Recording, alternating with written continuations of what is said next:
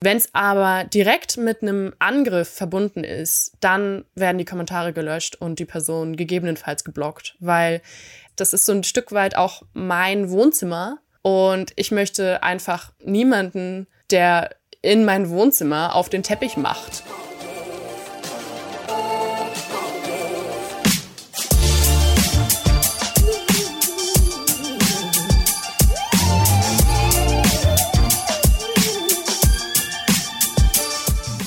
Herzlich willkommen zum Achilles Running Podcast. Hier am Mikrofon für euch Eileen aus dem Team Achilles Running. Und gleich zu Gast habe ich Paula Thompson. Vielleicht den meisten besser bekannt als Paula von ihrem Blog Lauffanat. Hier zeigt sie ihre Liebe zum Sport, einen gesunden Lebensstil und viele, viele Übungen, die wir LäuferInnen eigentlich regelmäßig in unseren Alltag einbauen sollten. Paula erklärt uns, wie es zu diesem Blog gekommen ist und warum sie dafür sogar ihren Job als Physiotherapeutin aufgegeben hat, was sie motiviert, immer weiterzumachen und sie erzählt uns, warum sie ihren nackten Sixpack-Bauch immer wieder in die Kamera hält, um Klicks zu bekommen. Viel Spaß beim Gespräch mit Paula von Lauffanat. Hallo Paula, schön, dass du da bist. Hi Aline, ich freue mich, dass ihr mich eingeladen habt. Hast du heute schon Sport gemacht? Nee, heute ist Rest Day tatsächlich. Ah, also steht aber dann gar nichts an oder Yoga, Stretching, Baden? Also ich, ich gehe viel spazieren an dem Tag und ähm, ich werde mich nachher noch mal ein bisschen durchbewegen und reiten. Das ist natürlich jetzt eine Streitfrage. Ist es Sport oder nicht? uh, das, oder oh, machst du ein ganz neues Fass auf. Ich habe früher immer gesagt ähm, zu meinen Mitschülerinnen, die alle geritten haben, ich so, das ist für mich kein Sport. Ja, wie siehst du das? Es kommt drauf an. Also man kann das durchaus so gestalten, dass es Sport ist. Mhm. Ähm, für mich steht aber dabei einfach gar nicht der Sport im Vordergrund. Deswegen bewerte ich es nicht als Sport. Für mich persönlich, so wie ich es handhabe. ja, ist ja, deswegen frage ich das. Es ist so, war früher eine Streitfrage in der Mittelstufe, aber es ist äh, lang, lang her. Wir wollen ja trotzdem heute über Sport und auch das Laufen sprechen, denn es spielt bei dir eine sehr große Rolle, sowohl äh, beruflich als auch privat.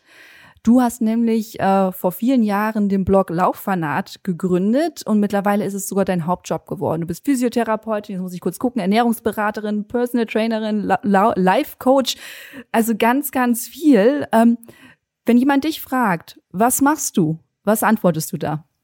Das kommt tatsächlich total drauf an, in welchem Kontext das ist und auch wer mein Gegenüber ist.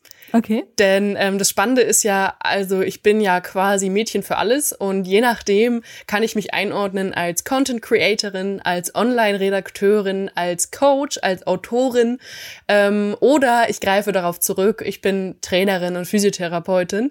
Das hängt tatsächlich, ja, wie gesagt, so ein bisschen davon ab, ähm, wer mir gegenübersteht und auch inwiefern die vielleicht die einzelnen Sachen auch nachvollziehen können. Hm. Wenn ich jetzt eine Sache bräuchte, um das beispielsweise eine Bauchbinde zu schreiben, was würdest du am liebsten sagen, so das bin ich? Das ist wirklich schwer zu sagen. ich denke, ich bin am meisten Content Creatorin, dicht gefolgt von Coach. Das sind die beiden mhm. Kerndinge dann. Mhm. Cool. Dann lass uns doch mal dahin gehen, wie es dazu gekommen ist, dass du so viel bist, quasi. Also wo, wo sind deine, deine Ursprünge äh, im Sport? Also tatsächlich hat das Ganze damit angefangen, dass ich einfach nur laufen gegangen bin damals.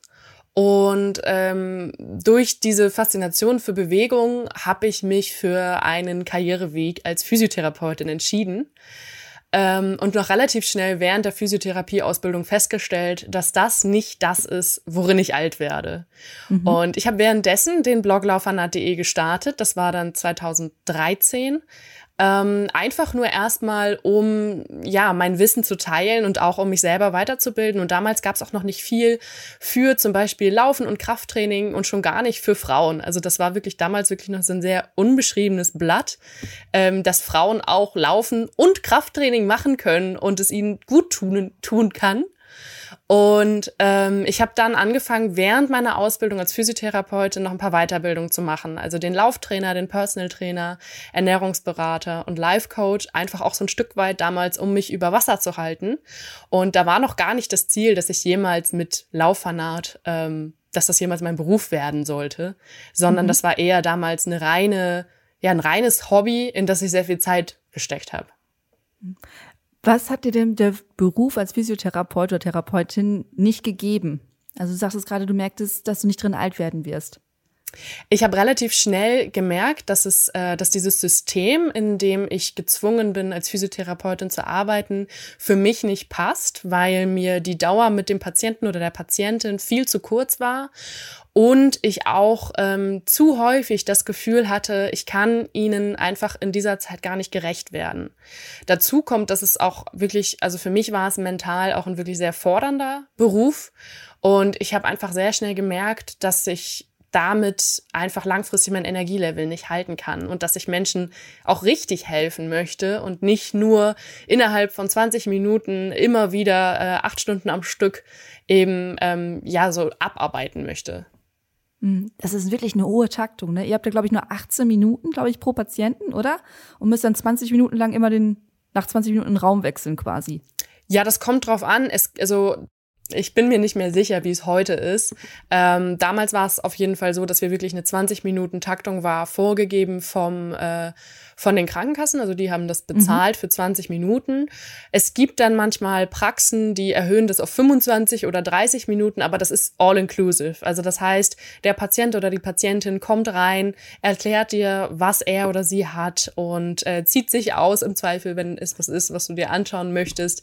Und das kann insbesondere bei älteren Patientinnen natürlich auch lange dauern. Und dann hat man mhm. vielleicht noch sieben Minuten Behandlungszeit. Ähm, und das hat mich einfach, ja, frustriert. Und dann hast du ja dann deinen Blog nebenbei gestartet. Ähm, wann hast du denn da gemerkt, ey cool, die Resonanz bringt mich weiter. Also da kommt wirklich was zurück, weil ganz häufig oder sehr häufig starten Leute einen Blog, werfen dann erstmal ihr, ihr Wissen oder ihre Texte in die große weite Welt hinaus und da kommt ja erstmal nichts zurück. Wann war denn so bei dir, dass zum ersten Mal auch Rückmeldung kam? Also tatsächlich habe ich von Anfang an Blog und Instagram gemacht und mhm. da kam relativ schnell, schon nach ein paar Monaten, auch Resonanz.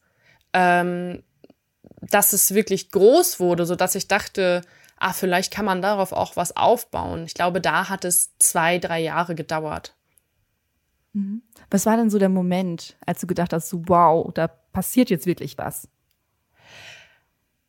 Also so richtig war das im April 2017. Ähm, da habe ich nämlich Pinterest für mich entdeckt. Mhm. Und habe innerhalb kürzester, also das ist jetzt ein bisschen Business Talk, aber gut, da habe ich innerhalb kürzester Zeit ähm, meinen Traffic verhundertfacht über Pinterest. Wow. Und plötzlich dachte ich mir, okay, also so könnte es funktionieren. Und vielleicht äh, könnte ich darauf dann jetzt doch was Richtiges aufbauen und ähm, einen anderen Weg einschlagen. Mhm. Und wie ging das dann weiter? Also hast du deinen Job gekündigt, gesagt, so, ich bin jetzt Influencerin, Content Creatorin und ähm, ich mache das jetzt.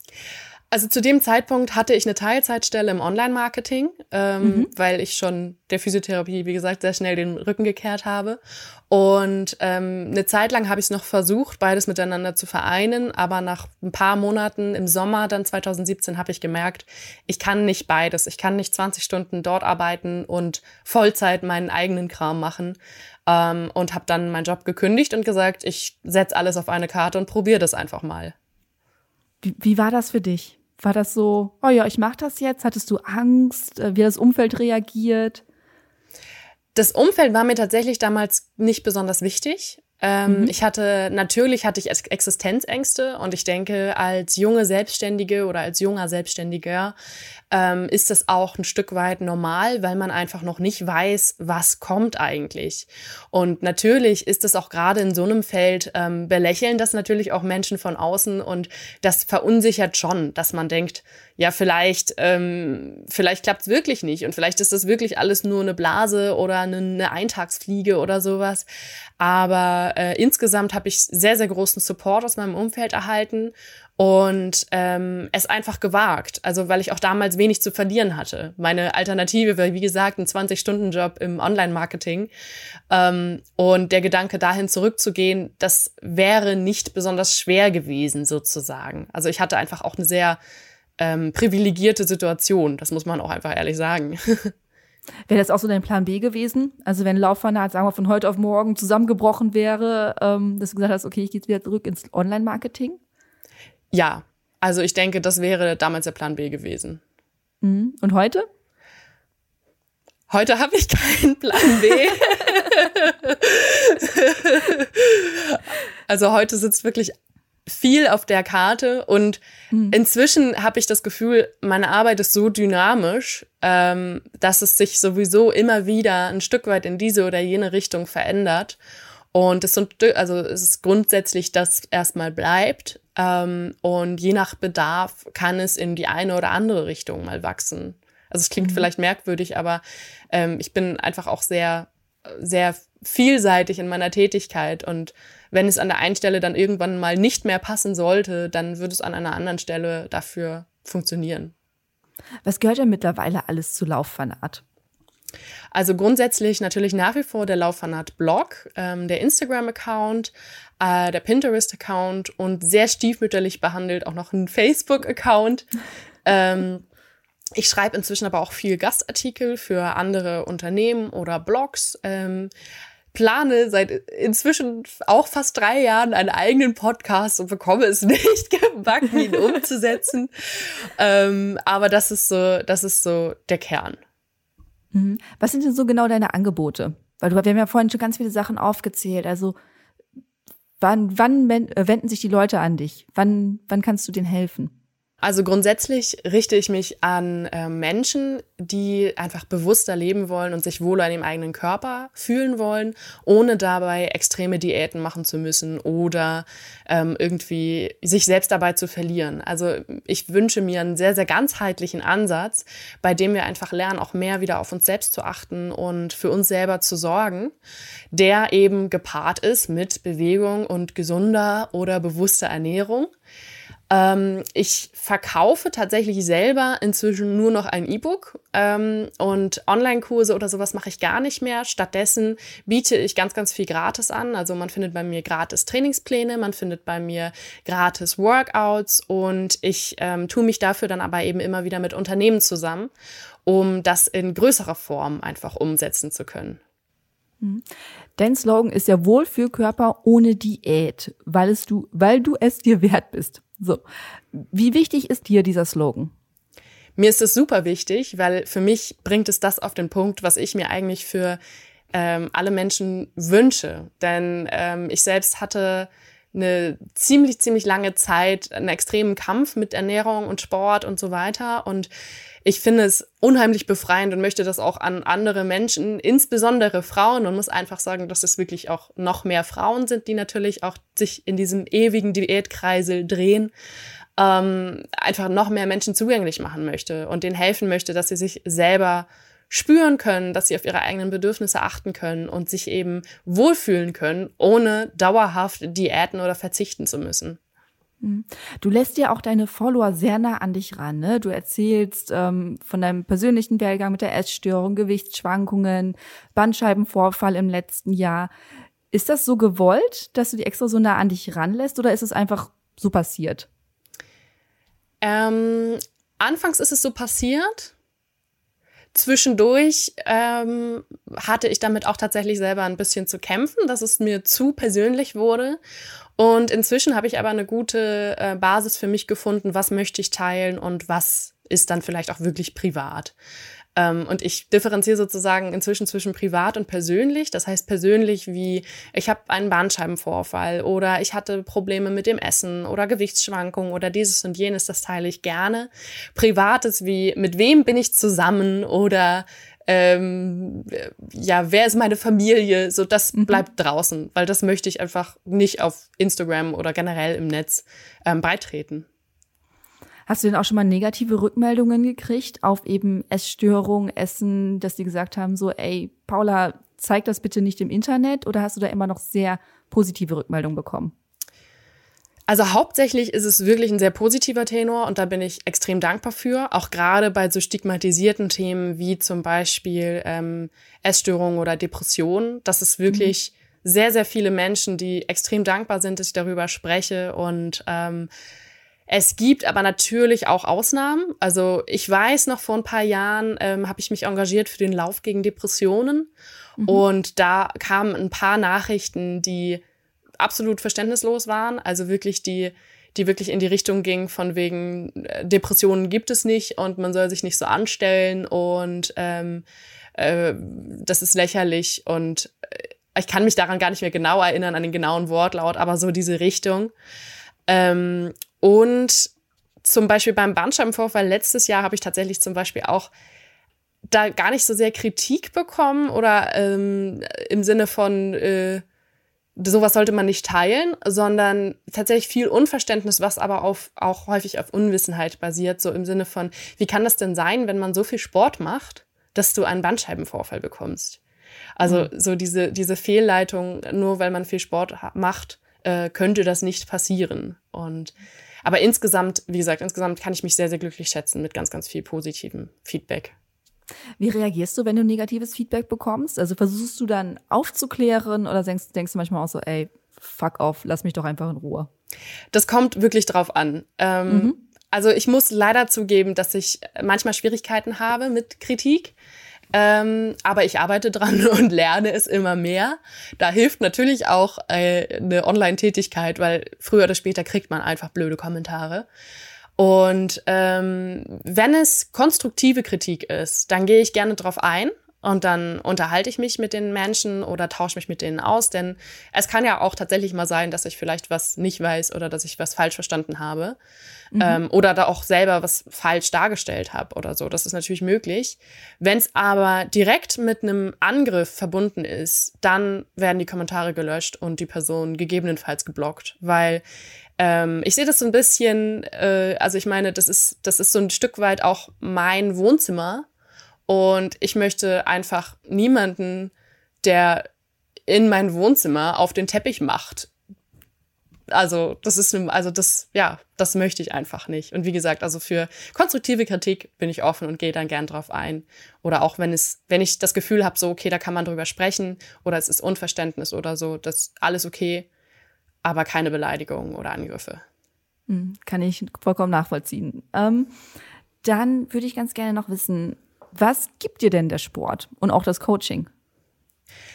Tatsächlich ist es wohl eine der meistgestellten Fragen, besonders mit dem Sport. Und mhm. ähm, für mich ist es wirklich ein großes Thema, weil mir der Sport vor allem mentale Stärke gibt, Selbstbewusstsein, Wohlbefinden und ich einfach gelernt habe, den Sport zu nutzen als eine Zeit für mich und als auch ein Akt der Selbstfürsorge. Also ich, ich habe viel mehr Energie, wenn ich Sport mache. Ich fühle mich wohl, ich habe ähm, viel weniger Schmerzen natürlich auch und ähm, ja, genießt es total einfach durch den Sport, mich ja besser zu spüren und wahrzunehmen. Und früher war das aber auch, also früher hatte ich eine viel höhere optische Motivation und inzwischen sehe ich das halt eher als einen positiven Kollateralschaden, der halt kommt ähm, so ein Stück weit von so diesem Lebensstil, den ich führe. Mhm. Und warum hast du dieses Bedürfnis, das auch so zu teilen? Also du zeigst ja auch sehr offen dein Sixpack beispielsweise immer auf Instagram und gucke ich mal ein bisschen raus, oh ja, one day möchte ich auch so einen Bauch haben. Die Frage beantworte ich gerne total ehrlich. Ähm, ja. Klicks. Ja, okay. es ist, es ist wirklich, es ist leider einfach so, auf, gerade auf Instagram oder Pinterest, die polarisierenden Inhalte, die bringen einfach hohe Aufmerksamkeit und dadurch geraten mehr Leute auf mich.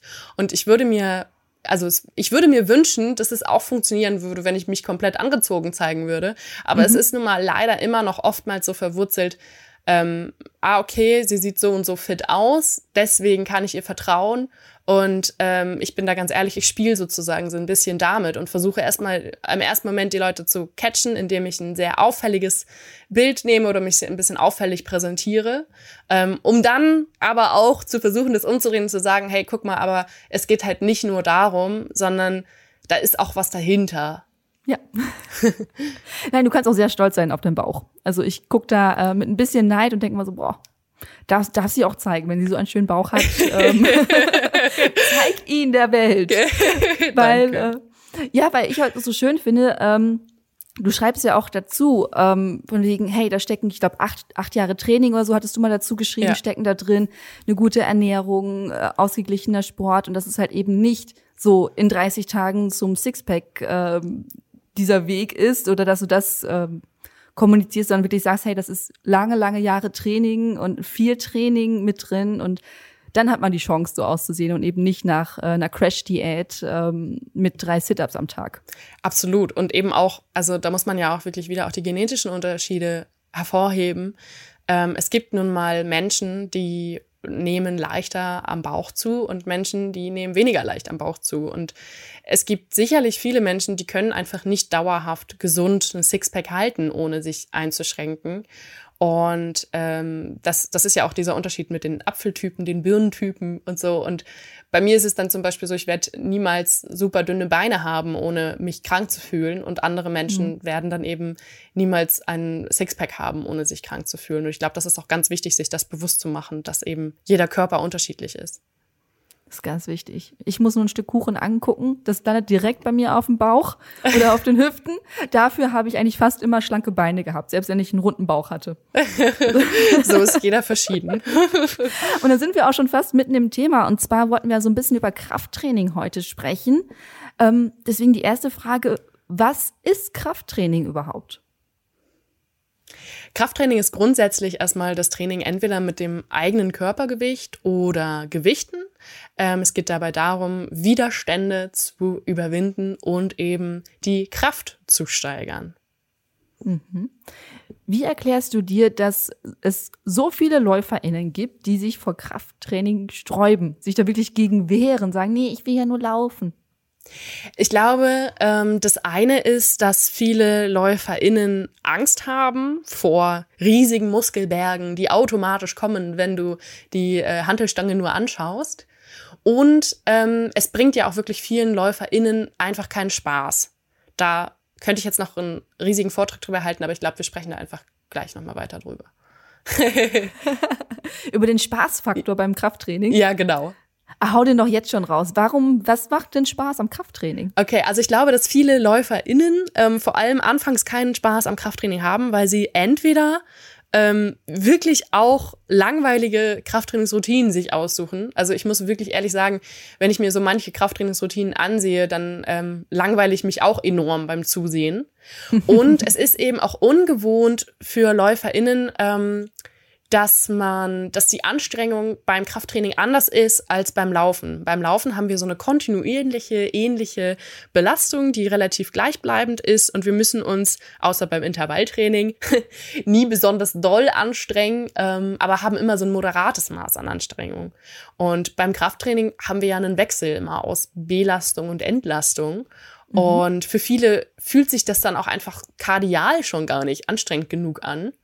Und ähm, das macht ihnen dann einfach weniger Spaß, glaube ich. Was macht dir denn Spaß am Krafttraining? Das ist eine gute Frage. Also mir persönlich gibt Krafttraining einfach auch unheimlich viel Energie und mhm. ich finde es total motivierend, auch die Fortschritte zu sehen. Also wenn ich mich zum Beispiel in der Übung steigern kann, wenn ich irgendwelche schwierigeren Variationen ausführen kann. Ich mag das total auch ähm, zu spüren, so wie ich an Körperspannung dazu gewinne und an, ja, an Stärke und Kraft dazu gewinne. Und äh, damals hat mich tatsächlich, als ich noch ambitionierter gelaufen bin, hat es mich tatsächlich auch wirklich motiviert zu merken, okay, ich werde schneller und bekomme ein höheres Durchhaltevermögen. Und außerdem tut mir schon lange mein Knie nicht mehr weh, wenn ich laufe. Wie praktisch. Findest du denn, wenn man mit Krafttraining anfangen möchte, dass man immer unbedingt einen strukturierten Trainingsplan braucht oder kann man auch erstmal just for fun rein nach Bauchgefühl trainieren? Ich bin schon sehr pro Trainingsplan, weil ich denke, mhm. dass das ganz viel erleichtert. Ich sage nicht, dass jede und jeder unbedingt einen Trainingsplan haben muss. Also wenn es dir einfach nicht liegt, dann ist es definitiv besser. Du holst dir ein, zwei Mal die Woche Inspiration für ein zum Beispiel Online-Workout zum Mitmachen, ähm, als du machst es nicht. Also das natürlich. Ähm, ich, es kann nur auch helfen, einen Trainingsplan zu verfolgen, weil es grundsätzlich erstmal verpflichtender ist und weil es natürlich auch tendenziell die größeren Fortschritte verspricht und die wiederum helfen dir halt auch wieder, dich zu motivieren und ähm, die Freude daran zu entwickeln. Motivation ist ein ganz, ganz gutes Stichwort. Ähm, viele haben ja so nicht so die ganze Motivation zum Trainieren, zum Krafttraining, ne? Weil sonst ist es Schuhe an, raus, Kopf frei machen und sowas. Ähm, was sind denn so deine Tipps, zu sagen, okay, hier, damit kriegst du die Motivation hoch, so bleibst du dran beim Krafttraining? Ich glaube, grundsätzlich ähm, muss man sich in dem Fall vielleicht eine Zeit lang erstmal dazu zwingen. Das klingt blöd, mhm. aber mhm. es ist nun mal einfach so, wir können nicht erwarten, dass wir anfangen und es bringt sofort Spaß. Das ist ja bei ganz wenigen Sachen so. Und wenn ich an meine Laufanfänge zurückdenke, ich fand Laufen ganz am Anfang furchtbar. Also es hat mir keinen Spaß gemacht. Ich hatte einen hochroten Kopf, mir tat alles weh, ich bin viel zu schnell gelaufen. Und ich dachte so, warum tun das Menschen? Und trotzdem irgendwann ist es gekippt und ich habe es angefangen, lieben zu lernen. Und so kann es auch beim Krafttraining gehen. Ähm, das Einfachste ist, sich selber wirklich auch so eine klare Motivation zu festigen. Ich denke, wenn man zum Beispiel mal verletzt war, ist es leider sehr viel leichter, sich dazu äh, zu motivieren, als wenn man das nicht war. Ähm, und grundsätzlich erstmal mach dir einen festen, mach dir feste Termine mit dir selbst aus. Also ein bis zweimal die Woche, einfach für eine halbe Stunde zumindest einen festen Termin.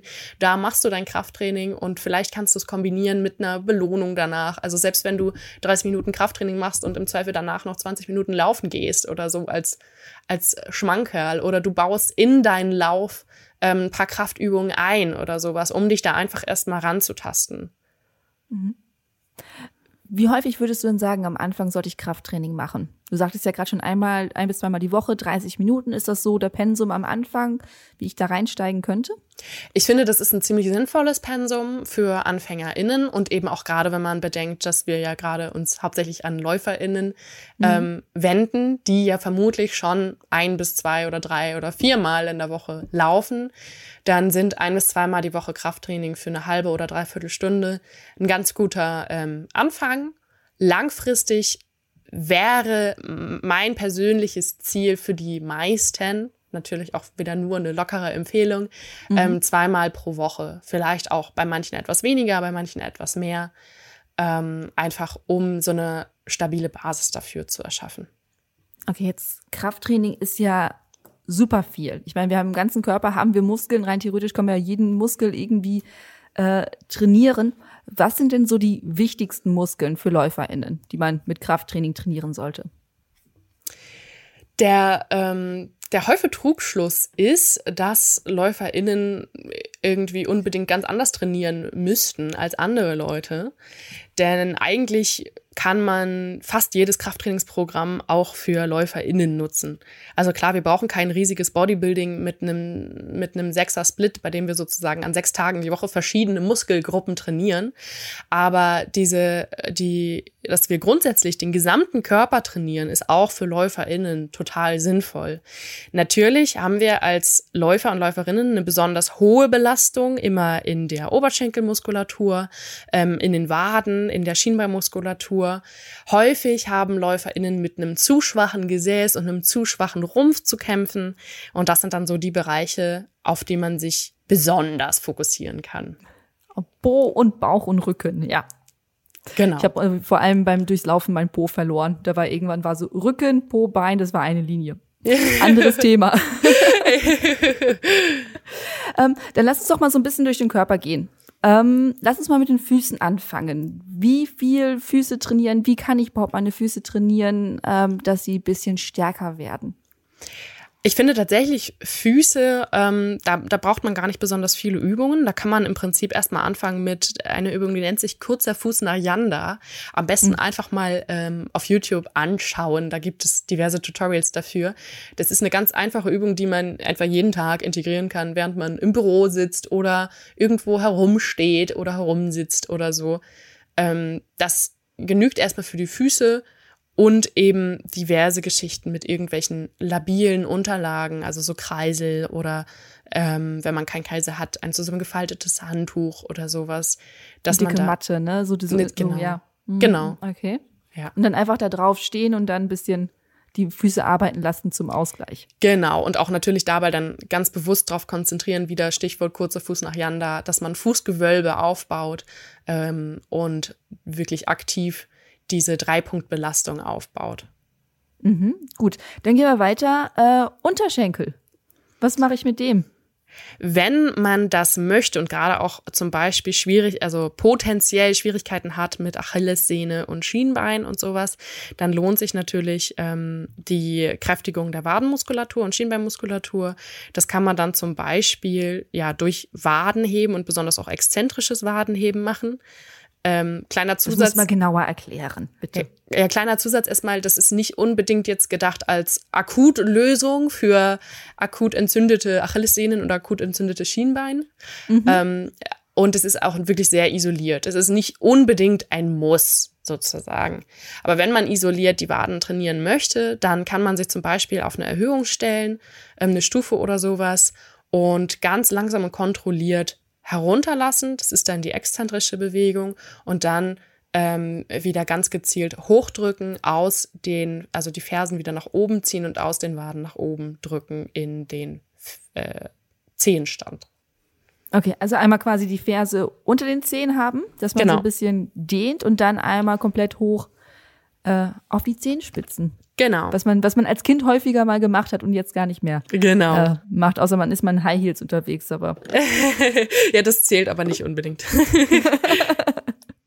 das zerstört mehr, als dass es wirklich ähm, irgendwie nutzt. Dann kommen wir doch direkt schon zum Oberschenkel. Ähm, was, was machen wir da am besten? Ähm, ich würde jetzt gerne mal so ein bisschen auf Übungen gehen, die eher den ganzen Körper ähm, trainieren, aber den Fokus eben auf dann die Beine oder den Oberschenkel legen. Und da haben wir ganz klar Kniebeugen und Ausfallschritte in all ihren Variationen. Ähm, auch noch Kreuzheben, aber das passt natürlich auch gleich nochmal gut zum Rücken. Da können wir darüber noch sprechen. Ähm, ja. Aber so grundsätzlich erstmal Kniebeuge-Variationen, Ausfallschritte, super für LäuferInnen. Ähm, egal, ob man das jetzt mit dem eigenen Körpergewicht zu Hause macht, mit einem Miniband. Das kann man auch kombinieren, zum Beispiel mit dem Wadenheben, was ich eben gesagt habe, mit Langhantel, Kurzhantel, wie auch immer. Okay, jetzt muss ich kurz erklären, wie, wie kombinierst du das mit Wadenheben? Also du gehst ja runter beim Squat oder bei der Kniebeuge. Genau. Und dann, wenn du unten bist, dann die, die Fersen anheben oder wenn du oben bist? Wenn du oben Quasi bist. Also okay, quasi, wenn du ganz nach oben dich mhm. gedrückt hast und wieder in der ähm, Anfangsposition bist, dann kannst du noch das Wadenheben anhängen, zum Beispiel. Mhm. Okay, okay. Ähm, welche Übung haben wir dann noch für die Beine? Man kann, ähm, genau, man kann auch, wie gesagt, ganz viel Ausfallschritt-Variationen machen. Also mhm. da gibt's ganz klassisch natürlich dieses, ich mache gehende Ausfallschritte, aber man kann die auch noch verkürzt machen, seitlich, man kann auch noch springende machen ähm, oder die kombinieren, zum Beispiel, indem man da auch noch die Knie hebt oder die Fußspitzen berührt oder sowas. Ähm, dann gibt's das Kreuzheben natürlich. Das hat auch wieder eine viel höhere Rückenkomponente dazu, aber das trainiert auch sehr stark die Oberschenkelrückseite. Ähm, das lässt sich auch mit Gewichten, mit Bändern, mit ähm, Wasserkisten im Zweifel kombinieren, wenn man das möchte. Mhm. Und ähm, ganz klassisch auch noch, ähm, da kommen wir dann eher in die Richtung Gesäß. Das wäre dann so Hip Thrust und Bridge Bridging-Geschichten. Also ja, dann lass uns doch mal Richtung Popo gehen, weil es gibt ja eben diese Läuferpopos, äh, die recht flach ausfallen. Ja. Und dadurch haben die Leute ja irgendwann, ich ja auch leider, ähm, dann Kreuzschmerzen bekommen, wenn da hinten alles nicht ausgebildet ist und man trotzdem weiterläuft. Genau. Ähm, was kann denn noch passieren, wenn ich einfach mein Po nicht genügend äh, gestärkt habe? Ja, tendenziell wirst du halt, wenn du ein zu schwaches Gesäß hast, langfristig eine ähm, Fehlhaltung entwickeln. Meistens ähm, sieht man das auch schon, dass es so ein bisschen eine gebeugtere Haltung ist. Insgesamt auch meistens kommt es auch einher mit einem äh, zu schwachen Rumpf. Und dann hängen so ein bisschen die Schultern vor, der Rücken ist so ein bisschen gebeugt und die Hüften sind eigentlich permanent so ein bisschen angenähert. Und das kann halt zum einen Rückenschmerzen begünstigen, das kann aber auch Hüftprobleme begünstigen, sowas wie das Piriformis-Syndrom und sogar auch bis hin zu Knieschmerzen, weil natürlich, wenn der Po einfach zu schwach ist und nichts stabilisiert, ähm, auch die Knie leicht einmal nach ähm, außen kippen. Knicken. Nach innen oder außen knicken. Ja. ähm, dann wollen wir mal den Po stärken, dass wir da wirklich Kraft reinbringen. Ja. Was mache ich da am besten? Genau, also meine absolute Lieblingsübung für das Gesäß ist definitiv alles in die Richtung Hip Thrust oder Bridging. Ähm, ich denke, Bridging mhm. kennen die meisten, weil es auch so eine Standardübung ist im Bauchbeine-Po-Kurs oder auch beim Krafttraining für Läufer. Das ist, wenn wir auf dem Rücken liegen und äh, einfach nur das Gesäß anheben. Ähm, Hip Thrust wäre dann noch mit erhöhten Schulterblättern. Und diese Übungen sind wirklich erstmal so grundsätzlich richtig gut, um das Gesäß mal wieder zu aktivieren und trainieren auch sehr isoliert ähm, den Po. Und genauso gehören aber auch da wieder die Kniebeugen, Ausfallschritte und Kreuzheben mit dazu und ähm, alles, was in die Abduktionsrichtung geht. Also sei es zum Beispiel so seitliche Schritte, seitliche Ausfallschritte, seitliche Sprünge, ähm, alles, was so in dieser Ebene stattfindet. Mhm. Okay, jetzt haben wir den Po gestärkt. Dann kümmern wir uns doch mal, was sagst du, erst Rücken oder Bauch? Wir können das gerne auch einfach kombinieren. gerne, umso besser. Denn funktionell gehören die ja auch ganz klar zusammen. Ähm, und wir brauchen ja gerade als LäuferInnen auch funktionell die Kraft im Rumpf. Und wie schon gesagt, also Kreuzheben definitiv super für einen starken Rücken. Ähm, auch äh, ansonsten so Superman, wenn man auf dem Boden liegt und eben Beine und Arme, also auf dem Bauch liegt und Beine und Arme anhebt, ähm, ist eine gute Übung für den unteren Rücken. Und ansonsten dann gerne in die Richtung auch von Stabi-Übungen, um den gesamten Bauch- und Rückenbereich zu stabilisieren. Also so ähm, Rotationsbewegungen wie Palloff-Drücken, Holzhacker, aber auch äh, alles Mögliche aus der Plank, ähm, also dem Unterarmstütz oder dem seitlichen Unterarmstütz, um da einfach so ein bisschen Stabilität aufzubauen. Okay, dann kümmern wir uns mal um die Brust. Besonders bei Männern, die wollen ja immer schöne große Brustmuskeln haben. Ja. Was, was mache ich denn da am besten? Ich bin ja großer Fan davon, ähm, hauptsächlich mit kombinierten Übungen zu arbeiten oder mhm. mit Übungen, die viel gleichzeitig trainieren. Und deswegen finde ich auch bei der Brust für Läufer total sinnvoll oder LäuferInnen total sinnvoll ähm, Liegestütze. Wenn komplette Liegestütze noch nicht möglich sind, dann gerne auch einfach erhöht, also auf einem Stuhl oder einer Bank oder sowas, die, die Hände erhöht ähm, weil man da einfach direkt auch noch dann den Bauch mit trainiert, das Gesäß mit trainiert, alles so ein bisschen mit aktiviert wird und das noch ein bisschen funktioneller wird. Ähm, genau. Ansonsten kann man natürlich auch Bankdrücken machen oder so Schulterdrücken oder sowas. Mhm. Ja, Schulter, Arme sind jetzt das nächste, ne? Genau, da kommen wir in, äh, was in Homeworkouts sehr gerne vergessen wird, sind die ganzen Zugbewegungen, die auch so wichtig sind für LäuferInnen. Also sei es dann irgendwie, ja, Kreuzheben habe ich schon genannt, zum ungefähr siebten Mal. ähm, ist Eine auch deiner super Lieblingsübungen? Absolut, weil sie einfach fast den gesamten Körper trainiert. Und ähm, ansonsten so Rudervariationen, Klimmzüge, mhm. äh, Lattziehen, so alles Mögliche, was einen wirklich so in diese aufrechte Körperhaltung mal bringt und die ähm, Schulterblätter nach hinten unten zieht. Das ist total wichtig und auch noch wichtiger als Brust und äh, isolierte Armübungen. Mhm, okay. So, dann machen wir doch noch mal irgendwie Nacken, Nacken, Schultern hier den Bereich. Gibt es da irgendwas spezielle Übungen, wie man den stärker kann? Stärken kann. Weil ich denke so besonders, wenn man halt läuft und Leute lange laufen, die sacken ja irgendwann mit dem Kopf so nach vorne. So ja, weg. Ja, im Prinzip wird es bei fast allen Kraftübungen mit trainiert, ähm, mhm. wenn du darauf achtest, eben jedes Mal auch den Kopf in Verlängerung deiner Wirbelsäule zu halten und ähm, einigermaßen geradeaus zu schauen. Also da sind auch wirklich wieder so diese Rudervariationen super mit einem bewussten Blick nochmal auf ähm, den auf die richtige Einstellung des Kopfs. Mhm, okay. So, jetzt haben wir schon ein paar Übungen genannt. Ähm, und du hast zwischendurch auch so ein paar Hilfsmittel genannt, wie ähm, Minibands etc. Wenn jetzt jemand sagt, okay, ich möchte gerne zu Hause mit Kraftübungen starten und wir sind momentan ja auch alle zu Hause, ne? Die Fitnessstudios sind zu, wer weiß, wann sie wieder aufmachen, wieder zu sind, aufmachen, zumachen. Was sind denn so Sachen, wo du sagst, hey, das ist echt cool, wenn du fünf Teile kaufen willst, das sind so fünf Teile für zu Hause, die helfen beim Krafttraining? Okay, also fünf Teile. Ich fange mal an, ich versuche es mal so ein bisschen zu sortieren. Es können auch sechs oder vier sein. Ja. Also, also ich fange mal an zu sortieren. Die günstigste Variante für zu Hause sind erstmal so Minibänder. Es gibt ganz günstige Sets für Minibänder. Ähm, fälschlicherweise denken viele Leute, das ist einfach nur, um den Po zu aktivieren und einen großen Po zu kriegen. Ähm, ja, kann helfen, aber nicht nur. Minibänder eignen sich auch super für AnfängerInnen ähm, und für LäuferInnen. Also, und das ist wirklich auch eine erschwingliche und platzsparende Investition, so für jede und jeden.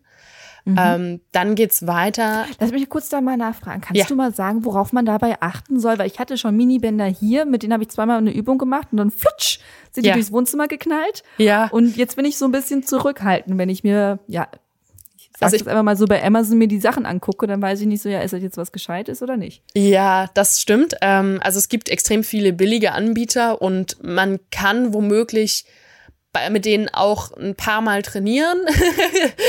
ähm, aber klar, das wird bei diesen typischen, ich glaube, das ist Latex, bei diesen typischen Gummibändern früher oder später einfach passieren. Ähm, mhm. Ich persönlich nutze lieber welche aus Stoff. Ich weiß gar nicht genau, wie man wie man dieses Material dann nennt. Aber okay. wenn man einfach mal googelt, ähm, Miniband aus Stoff, dann findet man ganz viele Anbieter. Die sind dann ein bisschen breiter und ein bisschen stabiler. Und bisher ist mir da noch keines gerissen. Okay, das ist schon mal gut zu wissen. Weil wie gesagt, also ich hatte wirklich so Peng und ja. seitdem bin ich so ein bisschen so. Ah. Ja, das ist mir auch schon passiert. Also mit so, mit so typischen billigen, ähm, ja. Ja, das war Gummi. irgendwo aus dem Starterbeutel raus. Also, ja, das, genau. Ähm, ja. Gut, okay, da haben wir die Mini-Bands. Achso, ähm, welche, welche Zugkraft? Da steht ja auch immer, wie viel Kilogramm Zugkraft. Was sagst du so? Kann man das überhaupt pauschal sagen? Das kann man pauschal nicht sagen. Ich bin ein Fan davon, sich dann zum Beispiel zwei oder drei zu holen in mhm. verschiedenen Stärken. Also so leicht, mittel, schwer oder mittelschwer, sehr schwer, je nachdem, ähm, wie du auch deine eigene Kraft einschätzt. Und dann kannst du so ein bisschen variieren, weil das hängt ja auch von den Übungen ab. Also manche Übungen kann man dann mit mehr Widerstand machen und andere mit weniger. Mhm, okay, gut. Da haben wir die Minibands. Genau. Ähm, dann eine super Investition für zu Hause sind so, finde ich, verstellbare Kurzhanteln, ähm, weil man damit einfach die auch wieder viele Möglichkeiten hat. Also man kann fast alle Übungen mit Kurzhanteln absolvieren. Ähm, und wenn man verstellbare Kurzhanteln hat, ist man eben auch wieder so ein bisschen flexibler. Denn wenn wir effektiv Kraft trainieren wollen, wollen wir auch langfristig uns so ein bisschen steigern. Und natürlich geht das auch über Wiederholung, aber irgendwann bei 30, 40 Wiederholungen haben wir dann vielleicht auch nicht mehr so viel Lust, noch mehr Wiederholungen zu machen. ähm, und da kann es dann sinnvoll sein, dass man das Gewicht erhöht. Und deswegen finde ich ähm, Kurzhanteln für zu Hause eine ganz gute, ganz guten Kompromiss, weil sie eben variabel sind und auch wieder nicht so viel Platz wegnehmen. Mhm, okay. Ganz wichtig natürlich auch für die meisten von uns zu Hause eine vernünftige Matte als Unterlage, rutschfest. Mhm. Ähm, es gibt Matten, die einigermaßen funktionieren, auch schon so für um die 20 Euro, wenn man, ähm, wenn man so ein bisschen aufs Geld achten möchte oder muss. Und wenn man mehr investieren will oder kann, dann gibt's auch wirklich richtig rutschfeste, richtig gute Matten für eben ein bisschen mehr. Also da kann man aber auch selber nochmal schauen oder ihr schaut mal bei Instagram, was ich da so empfohlen habe. Wird natürlich alles in den Show Notes verlinkt. Genau, jetzt haben wir drei Geräte. Ähm, mhm. Ich bin auch ein großer Fan von Kettlebells, ähm, weil man damit einfach auch wieder sehr vielseitig und sehr funktionell trainieren kann.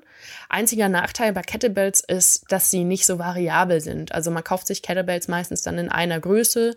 Ähm, jetzt Frauen zum Beispiel sollten zwischen sechs und acht Kilo meistens anfangen, Männer eher so zwischen zwölf und 16. Ähm, und da wächst man aber sozusagen irgendwann raus. Und dann ist es so, wenn man nur eine einzige Kettlebell hat, dann kann es sein, dass die für Oberkörper ein bisschen zu schwer ist und für Unterkörper ein bisschen zu leicht. Ähm, aber es bringt trotzdem sehr viel Spaß und ist einfach sehr effektiv und zeitsparend, das Kettlebell-Training. Und deswegen hat es trotzdem eine Erwähnung verdient. ja, ich finde sie auch sehr dekorativ. Ich habe auch eine hier und wenn die schon alleine rumsteht und ja. die Leute reinkommen und dann so, ah, mh, oh, das sieht gleich viel sportlicher aus. Ja, genau. Ja, und das ist ja auch so ein Aufforderungscharakter immer, der mit den Geräten einhergeht. Das finde ich total cool. Also, mhm. weil sie immer so ein bisschen nicht. so ein schlechtes Gewissen machen, wenn sie da in der Ecke stehen und sagen, hey, du hast mich lange nicht angefasst. ja, ja, das stimmt. Genau. Ähm, ja, das sind so, also das sind wirklich die Kern ähm, Dinge, die man gut gebrauchen kann. Und natürlich gibt es dann auch noch super viele coole Spielereien. Also ich bin dann auch noch, also gerade für LäuferInnen, wenn man dann so stabi-koordinatives Training integrieren will, sind halt auch Gymnastikball und so labile Unterlagen, so ein Kreisel oder ein Bosu oder sowas auch total cool. Aber da kommen wir dann in einen Bereich, das ist jetzt kein zwingendes Muss und das ist dann schon, wenn du wirklich auch ein bisschen mehr haben willst einfach. Oder auch so Langhanteln und ähm, noch mehr Gewichte eben. Und ähm, das sind, ja, das sind, wie gesagt, das sind Sachen, die haben alle ihren Sinn und Zweck und können auch ähm, helfen bei sinnvollem Training. Aber wir wollen ja auch realistisch bleiben, was man so zu Hause beherbergen kann und nicht mhm. jede mhm. und jeder hat einen kompletten Trainingsraum zur Verfügung. Nein. Was ist denn dein Lieblingstrainingsequipment? Also ich trainiere zu Hause tatsächlich, ja, oh Gott, schwer. Ich wollte jetzt spontan sagen, hauptsächlich Langhantel und Kurzhantel. Ähm, und es stimmt zum Teil, aber ich trainiere auch wirklich viel mit dem Ball, zum Beispiel mit dem Gymnastikball. Mhm. Und habe auch fest einige Übungen mit einem Bosu jede Woche mit dabei. Und auch definitiv immer wieder Widerstandsbänder. Also ich bin froh, dass ich mich nicht entscheiden muss. Wie machst du das denn, wenn du mal verreist? Wenn du jetzt sagst, du fährst jetzt mal irgendwie eine Woche, ähm, sagen wir mal, an die Ostsee, in die Berge und du darfst irgendwas mitnehmen. Was nimmst du dann mit? Da finde ich die Minibänder tatsächlich am praktischsten, mhm. ähm, weil man damit halt wirklich flexibel überall trainieren kann und die passen in jede Tasche rein. Also es muss auch, also man muss es auch nicht unbedingt. Was auch cool ist, ist ein ähm, Sling Trainer. Habe ich jetzt tatsächlich vergessen vorher zu nennen. Mhm. Ähm, ist aber auch dann wieder, gerade wenn man viel unterwegs ist oder so, sehr geeignet, weil es wenig Platz wegnimmt. Und ähm, ja, das sind so die beiden Geräte, die ich mitnehmen würde, wenn ich unterwegs wäre. Was ja aktuell einfach nicht der Fall ist. Ja, ja, das ist immer dieses. Es, es kommt bald wieder. Ja. Ähm, dann jetzt aber mal anderes. Und zwar, ähm, Jemand kommt zu dir und sagt, Paula, ich möchte ein Krafttraining machen, ich will aber jetzt gerade kein Geld ausgeben für irgendwelches Equipment. Ja.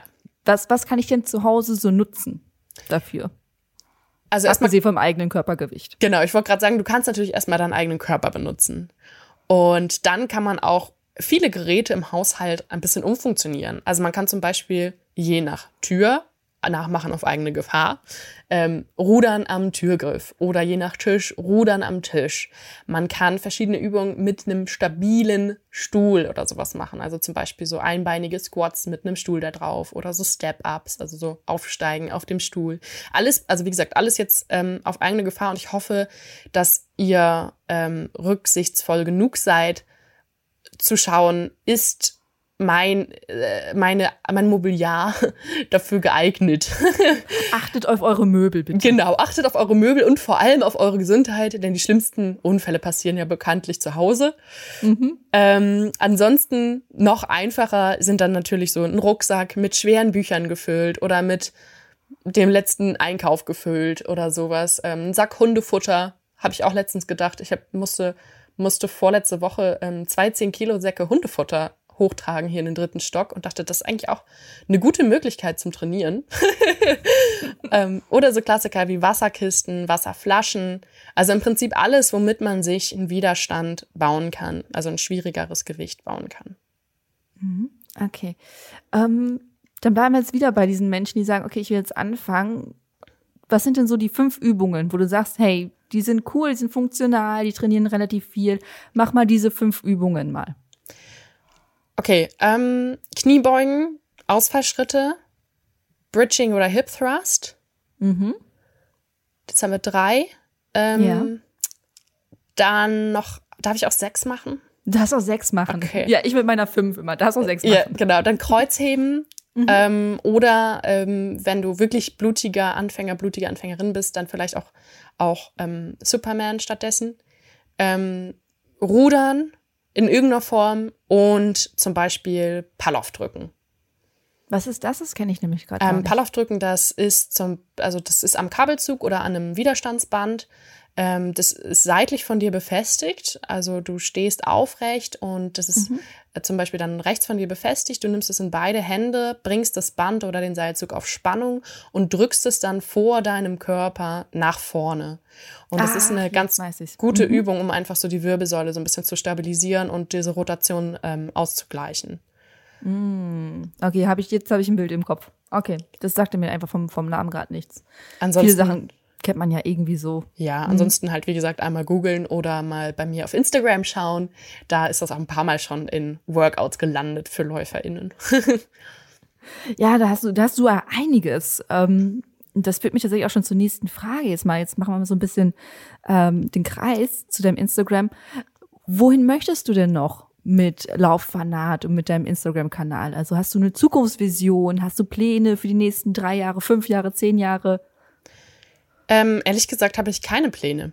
Also ehrlich gesagt ist es tatsächlich für mich äh, so, dass ich inzwischen eher mit dem Flow gehe sozusagen und eher einfach im Hier und Jetzt das arbeite und ähm, das ja das so mache, wie ich es für für richtig erachte sozusagen und wie es mir Freude bereitet und wie ich Menschen unterstützen kann und ich habe tatsächlich keine drei oder fünf oder zehn Jahrespläne, weil ich bisher, also bisher meine Erfahrung mit drei oder fünf oder zehn Jahresplänen war, so, nee, es ist sowieso alles komplett anders gekommen.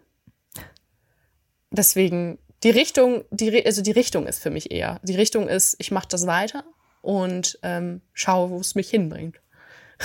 Hast du denn noch so ein Wunschprojekt, das du mal umsetzen möchtest? Jetzt abgesehen vom Podcast, der schon seit länger Zeit auf dich wartet? Ich habe also ich habe Ideen, aber das sind alles keine ähm, festen Ziele bisher. Also klar, da sind so Ideen wie, ah, vielleicht mache ich auch irgendwann noch mal einen ähm, YouTube-Kanal mit ganz viel Workouts oder vielleicht bringe ich auch irgendwann noch mal eigene andere Trainingsprogramme raus oder schreib noch mal ein Buch oder ähm, lass meins noch mal drucken oder sowas. Aber das ist alles noch nicht noch nicht so konkret, dass ich sagen würde, ja, 2022 ähm, passiert dieses oder jenes. Also das ist alles noch so, sind alles noch Wünsche sozusagen.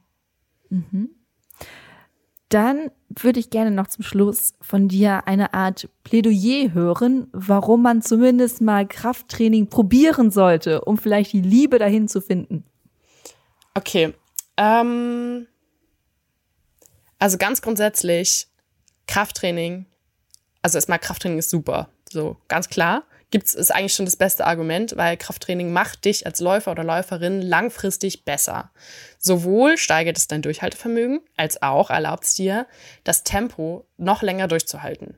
Das ist ja für viele LäuferInnen schon so eine über, überzeugende Sache. Ähm, das reduziert deine Dysbalancen und dadurch kannst dir auch helfen, so Schmerzzustände und Verspannungen zu lindern. Also gerade wenn du irgendwie zu Verletzungen neigst oder so, kann Krafttraining eine großartige Möglichkeit zur Prävention sein, ähm, weil es einfach den kompletten Bewegungsapparat und deine, dein Bindegewebe, Muskeln, Knochen, Sehnen, alles stärkt.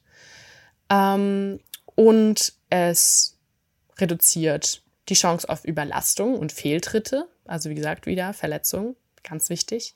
Das reguliert dein Hormonhaushalt, was auch für viele LäuferInnen ein Thema sein kann. Ähm, und es macht dich auch mental und physisch stärker. Also, ja, ich finde, das sind jetzt schon ein paar Argumente, warum man Krafttraining machen sollte. Einiges, ich hätte dich jetzt einfach weiterreden lassen. Ja, mir fällt bestimmt auch noch mehr ein. Also mhm. es schult auch noch deine Beweglichkeit und Koordination, verbessert die Körperhaltung, ähm, ökonomisiert dein Bewegungsmuster ich glaube, das reicht. Ja, yeah, just do it. Tut es einfach. Äh, findet äh, irgendwie den Weg ins Krafttraining, würde ich sagen. Also ist die Erfahrung, die ich auch gemacht habe, schmerzlich nach einer Verletzung. Absolut. Also da ähm, habe ich dann halt, wie gesagt, ne, Po war weg, keine, keine Rückenmuskulatur da, bin trotzdem weitergelaufen und habe die Quittung dafür ganz, ganz äh, brandheiß bekommen. Und was war es bei dir? Ähm, einfach eine Überbelastung. Ja. Überbelastung und fehlende Muskulatur, keine Rumpfstabilität. Ja. Ähm, ja. ja. Also Marathon gelaufen, ohne Krafttraining gemacht zu haben. Ja, sollte man nicht machen. Also Nein. ist nicht empfehlenswert einfach. Deswegen haben wir ja das große Glück, äh, dich jetzt hier mit deiner Expertise bei uns im Podcast gehabt zu haben und vielleicht ganz viele davor zu bewahren, äh, in den gleichen ja, in meine Fußstapfen zu treten oder in die von vielen anderen, die ja auch ganz viel gelaufen sind, ohne Stabilisierung, ohne Kraft. Ja. Und deswegen an dieser Stelle vielen, vielen lieben Dank, dass du dein ganzes Wissen und deine Geschichte mit uns geteilt hast. Ich äh, drücke dir noch die ganzen Daumen, dass alle deine Wünsche in Erfüllung gehen mit deinem Blog und ich glaube, dass wir noch ganz, ganz viel da sehen werden. Dankeschön. Ich habe mich gefreut, heute da zu sein. Gerne. Bis dann. Ciao. Tschüss. Das war das Gespräch mit Paula von Lauffanat. Ich hoffe, es hat euch gefallen. Dann bitte geht einmal schnell zu iTunes oder Apple Podcasts, hinterlasst fünf Sterne und eine nette Rezension. Bei Kritik, Verbesserungsvorschlägen oder Wünschen schreibt uns gerne eine Nachricht an redaktion.achilles-running.de. Wir freuen uns immer über Feedback. Ich, Eileen, wünsche euch noch eine tolle Woche, bleibt gesund und keep on running. Ciao!